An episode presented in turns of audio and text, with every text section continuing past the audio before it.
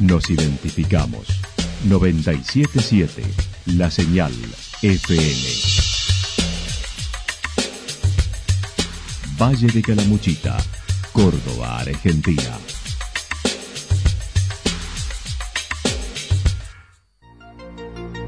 El más completo resumen de las noticias de la región, encontralos todos los días a las 12 y 30, a las 16 y a las 22 horas. Panorama de noticias. Por la 977, la señal FM nos identifica también con las noticias.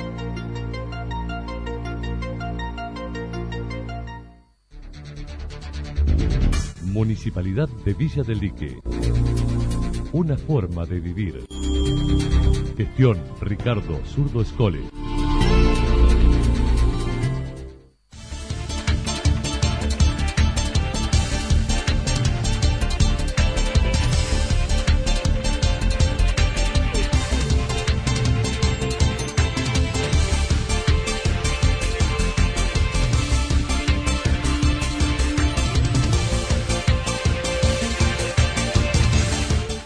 A esta hora hacemos un repaso por la información regional a través de los títulos. Bono ayuda para empleados, obra pública y más controles en Santa Rosa.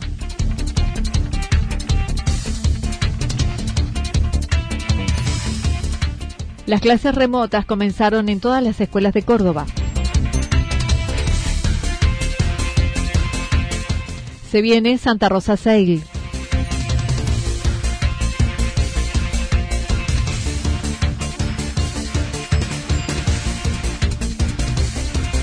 Una odisea para atravesar la cuarentena para dos habitantes de Santa Rosa. Continúan los robos en viviendas de Yacanto. La actualidad en síntesis. La actualidad en síntesis. Resumen de noticias regionales producida por la 977 La Señal FM. Nos identifica junto a la información.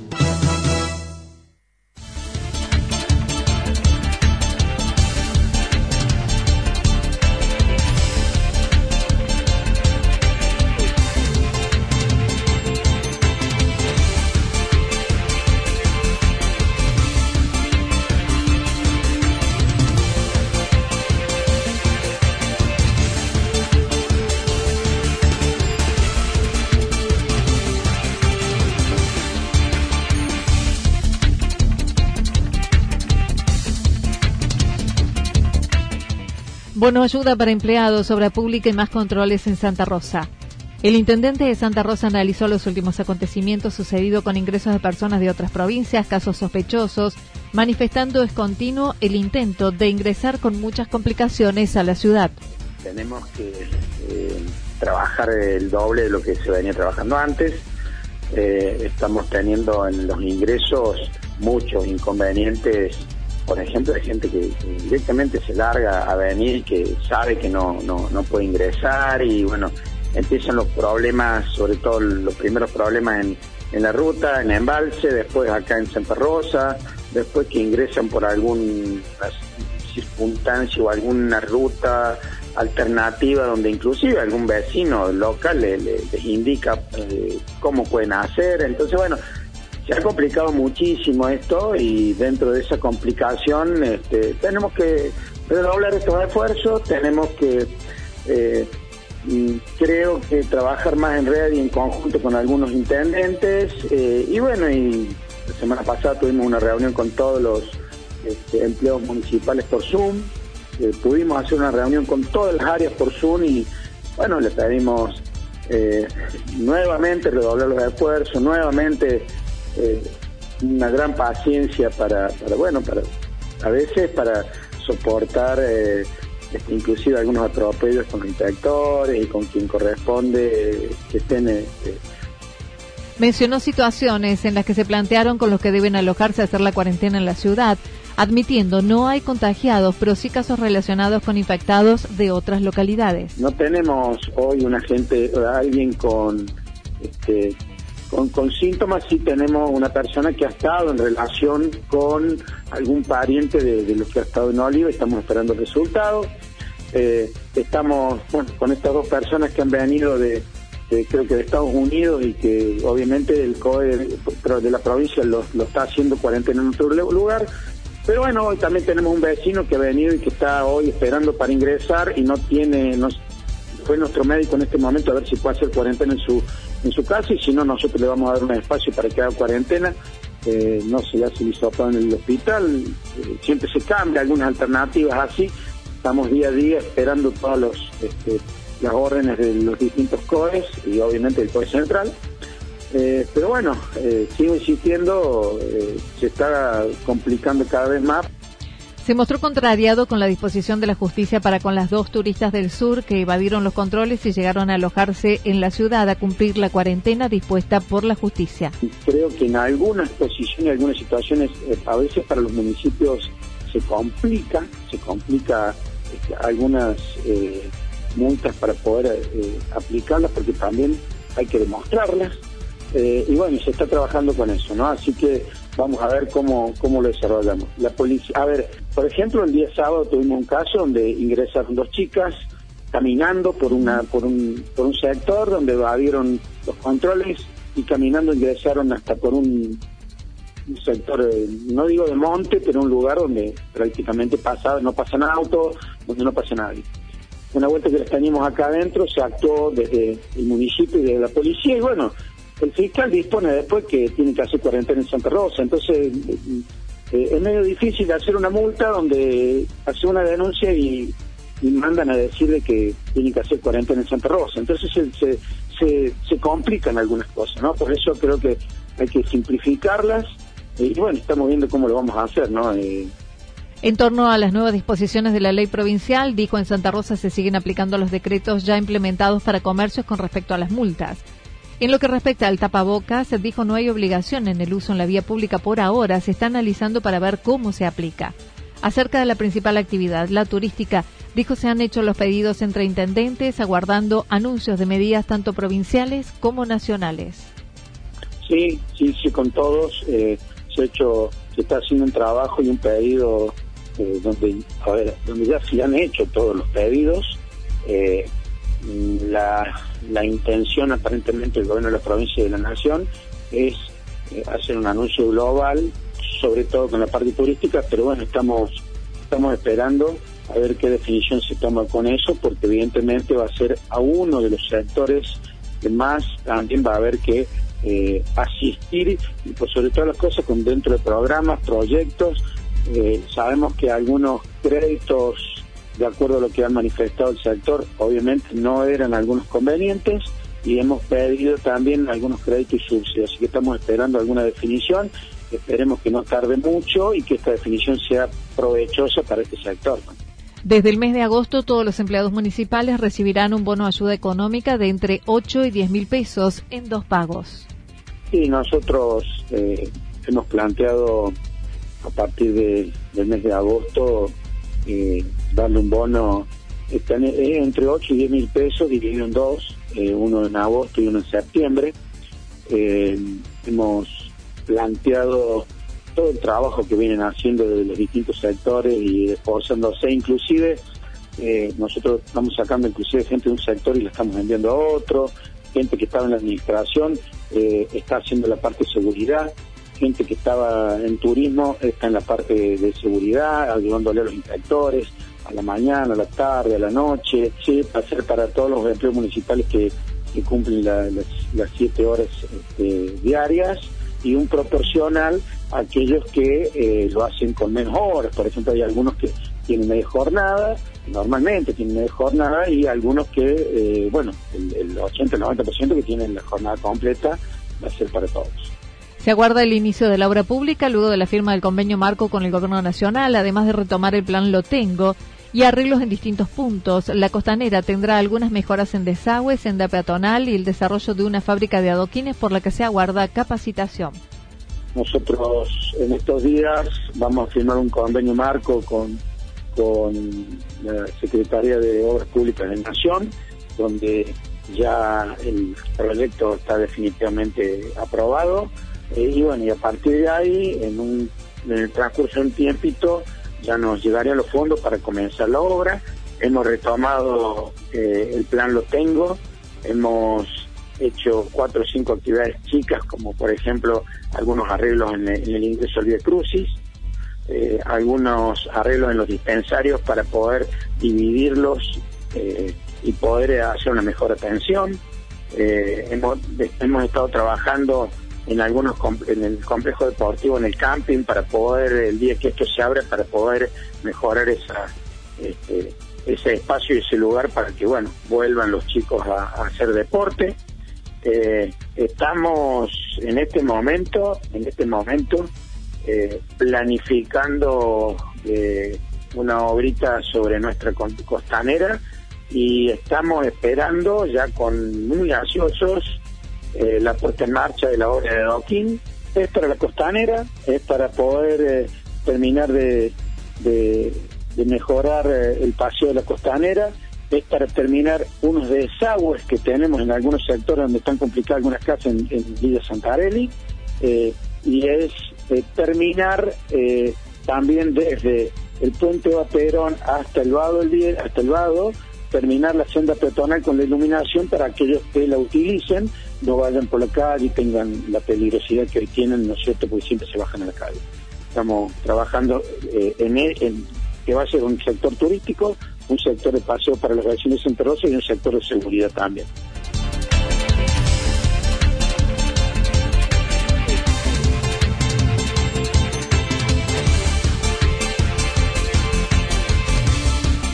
Las clases remotas comenzaron en todas las escuelas de Córdoba. Hoy retomaron las clases eh, los alumnos de la provincia de Córdoba en medio de la pandemia y con esta modalidad remota.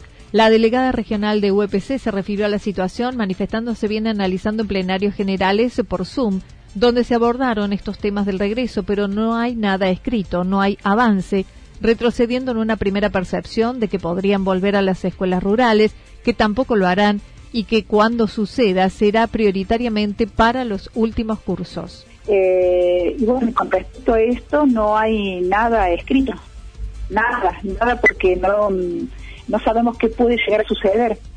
En un momento recordaba yo como anécdota el, justamente el ministro de Educación eh, expresaba en su momento que tal vez en realidad se podría volver eh, por el hecho de que estaban aislados, que son pocos alumnos. Justamente hubo un brote eh, tras la sierra y en parajes rurales también tocó, o sea que en esto eh, es impredecible lo que, lo que puede llegar a suceder. Y con respecto a la vuelta, eh, lo que se había sí, como ha sido firmado, era en los sextos años, séptimos años los técnicos, el regreso, y los últimos años, no el sexto de, de primaria pero con reducido con grupos aire, reducidos los grupos, de eso no se habló absolutamente nada más, porque en esto estamos dependiendo, tanto a nivel provincia como a nivel nación, de las resoluciones sanitarias. En lo referido a los salarios, Elizabeth Vidal mencionó recibirán el último aumento acordado a principios de año, que era para julio del 5,15%, ya que por ahora no se puede hablar de nuevos aumentos ante la situación de las arcas provinciales, por lo que en octubre volverán a sentarse. Sí, a partir del 20 de agosto eh, es factible que sea con el FONI. Eh, entonces se ha reestructurado el acta acuerdo, se reestructuró a través de una nueva acta eh, de esta manera, ¿no? El seguimiento del aumento, que sería el 20, a resumir, el 20 de agosto en adelante, para jubilados y para activos, y en octubre sentarnos nuevamente porque teníamos unas sumas en negro que era el, la propuesta de, que, bueno, tratar de blanquear esos montos en negro para que sí impacten el salario de los jubilados y los próximos eh, a jubilarse. Y la Nación, nosotros teníamos eh, también, habían acordado desde CETERA, recordemos que nosotros tenemos tres compañeros que forman parte de, de, CETERA, y bueno, y el compañero Juan Monserrat, el que siempre está presente en las negociaciones, y esta última vez, obviamente ahora virtual, eh, terminaba el doble incentivo en el mes de julio. Bueno, se logró de que el incentivo doble sea hasta noviembre y en noviembre se sentarían con el ministro de Educación de la Nación para tratar y poder visualizar, de acuerdo a lo que suceda con los sanitarios, eh, para el 2021. Sobre los recursos a los que los docentes deberían acceder como los tecnológicos y los que la nación está prometiendo mediante créditos, dijo llegan a destiempo, pero es una situación inesperada para todos. Vidal manifestó los pedidos realizados para acceder a cubrir cargos docentes vacantes. Eso está a destiempo, obviamente, porque ya pasó la mitad del año. Pero volvemos a lo, al otro. Es como un paralelo, ¿no? Siempre hago. A destiempo porque nunca sabíamos que iba a suceder esto de que esto lo continúa, de que hay cinco mil y pico de casos en todo el país eh, diarios, o llegó a seis mil, cuatro mil eh, muertes, entonces todo eso nunca pensamos de que, de que pensábamos que iba a pasar, yo creo que era eso, y bueno, y esto nos está llevando, todo eso hace también de que sea de tiempo.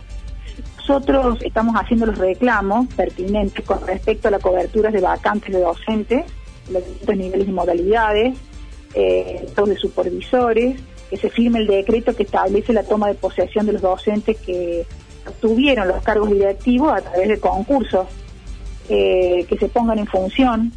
Y fuertemente, apunto ahora lo que vos decís, también regreso las acciones para la los recursos y las herramientas necesarias para desarrollar la educación remota eh, se han hecho pedidos expresos y bueno, ahora creo que han largado planes, pero a nivel nación me parece que son eh, y todavía no hay, no hay, que tiene que ver con el Banco Nación que tienen que averiguar por, por allí.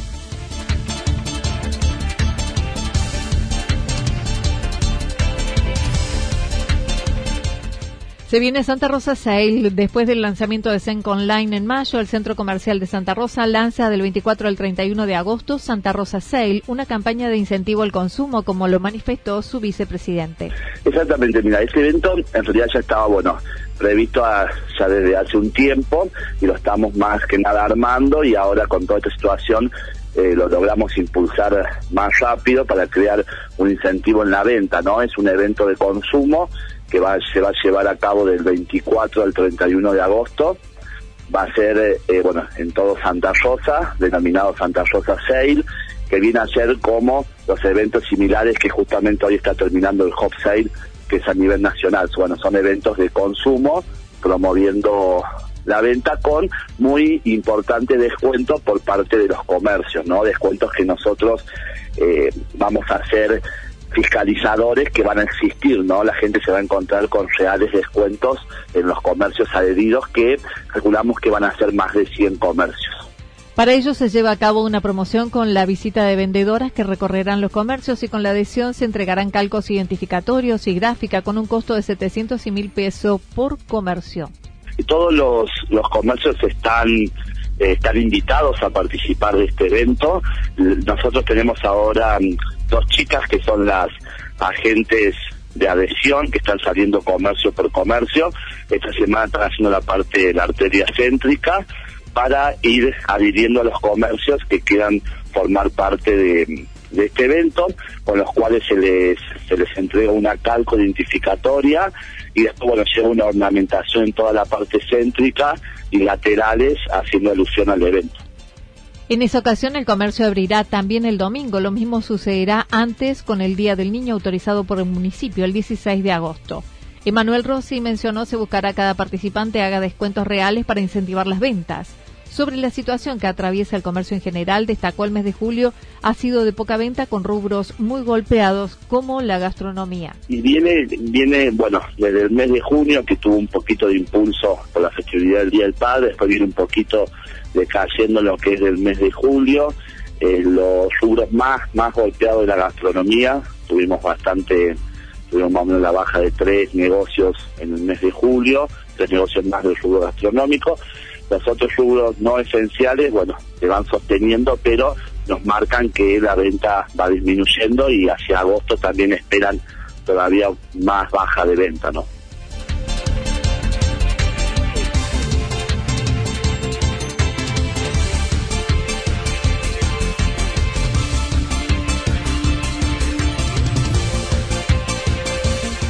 Una odisea para atravesar la cuarentena para dos habitantes de Santa Rosa. El pasado domingo, Victoria Medina pudo abordar un vuelo internacional para regresar a su país. Lo hizo en los denominados vuelos de repatriados el domingo por la mañana y llegando a Argentina por la noche, comenzando los padecimientos en Ezeiza, donde abordaron un micro con gente que debía hacer la misma ruta hacia Córdoba. Y bueno, eh, me agarró la pandemia en, medio de Estados Unidos eh, y bueno, mi estadía se prolongó a ocho meses. Eh, bueno, tuve vuelos cancelados, tuve mucho tiempo bajada allá y bueno, logré conseguir este vuelo que fue para el domingo 26 de julio. Eh, regresé ese mismo día, el domingo a las 9 y media de la mañana. Regresé, bueno, el vuelo fue bastante bueno, eh, fue muy bien, muy bueno el servicio. Eh, llegamos a Ezeiza el domingo a las 8 y media de la noche aproximadamente. Bueno, cuando arribamos a, a eh, bueno, nos hicieron todas las realizaciones, bueno, hicimos, pasamos por aduana, todo lo, normal, digamos. Fue bastante rápido. Eh, bueno, logramos salir. Eh, hay un, colectivo para repatriados que reparte a personas en sus respectivas provincias. Bueno, cuando consultamos, dicen que tenemos que esperar a varias personas que vayan para el mismo lado que nosotras y podamos salir de viaje. Así que bueno, esperamos aproximadamente una hora, una hora y media y pudimos subir al colectivo. Éramos aproximadamente 25 personas. En el ingreso a la provincia en San Francisco estuvieron varados cinco horas, donde les hicieron testeo para conocer el estado de defensas mediante un análisis de sangre. El lunes por la noche arribaron a la vieja terminal de ómnibus en Córdoba, los hicieron descender en un sector donde funcionaba el COE para llenar planillas y siendo notificados la cuarentena la debían cumplir en un lugar designado no en el domicilio en Santa Rosa. A ella, junto a otra mujer de 70 años de la misma localidad, las destinaron a Huerta Grande, donde siete personas fueron trasladadas, llegando alrededor de las 3 de la mañana del martes a un hotel atendido por una enfermera que las ubicó en habitaciones en condiciones deplorables, sucio y deteriorado, sin calefacción, sin ropa de cama, sin agua caliente. El estado del lugar era deplorable, terrible, deprimente el piso todo completamente sucio. Veíamos que no tenía limpieza de hacía meses, porque era un lugar que no se limpiaba hacía mucho tiempo. Había cucarachas en el piso. En los baños no se limpiaban hacía no sé cuánto tiempo. Los artefactos del baño todos rotos.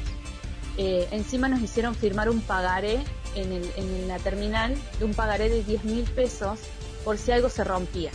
Nos teníamos que hacer cargo nosotros si algo se rompía en el lugar. Cuando llegamos estaba todo. Corríamos el riesgo de que nos tengan que cobrar esos 10 mil pesos. Pero ya llegamos y estaba todo roto. No teníamos frazada. Las camas estaban totalmente extendidas, estaban los colchones sin nada, helado. El lugar es. Pedimos toallas para bañarnos, hacía dos días que no nos bañábamos. No nos dieron toallas para bañarnos porque no tenían. No había agua caliente.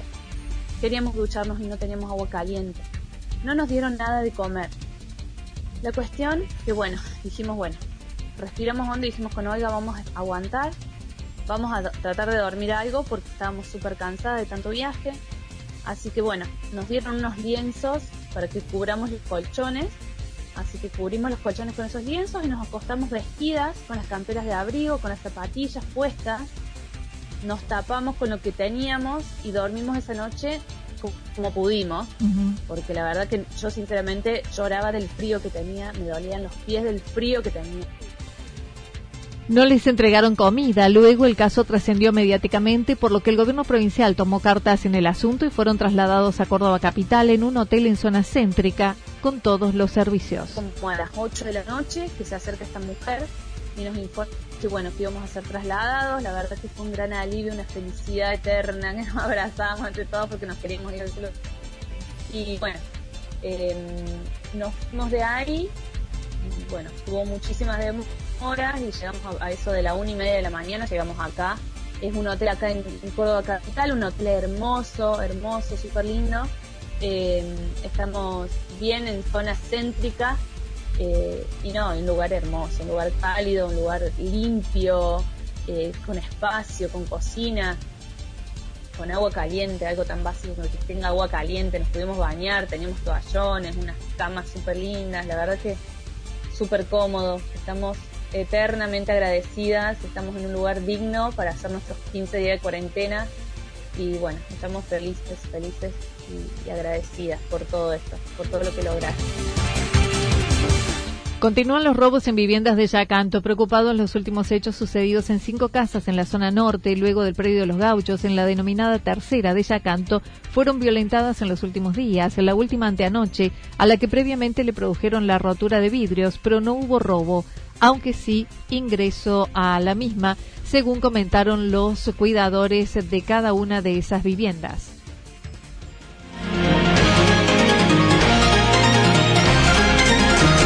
Toda la información regional actualizada día tras día. Usted puede repasarla durante toda la jornada en www.fm977.com.ar. La señal FM nos identifica también en Internet.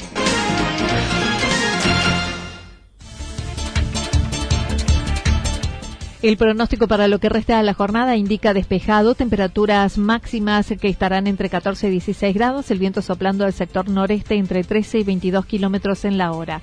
Para mañana jueves anticipan despejado, algo nublado hacia la tarde, temperaturas máximas entre 16 y 18 grados, mínimas entre 2 grados bajo cero y 0 grados, viento soplando al sector norte entre 23 y 31 kilómetros, sobre todo en la tarde. Datos proporcionados por el Servicio Meteorológico Nacional. Municipalidad de Villa del Lique. Una forma de vivir. Gestión Ricardo Zurdo Escole.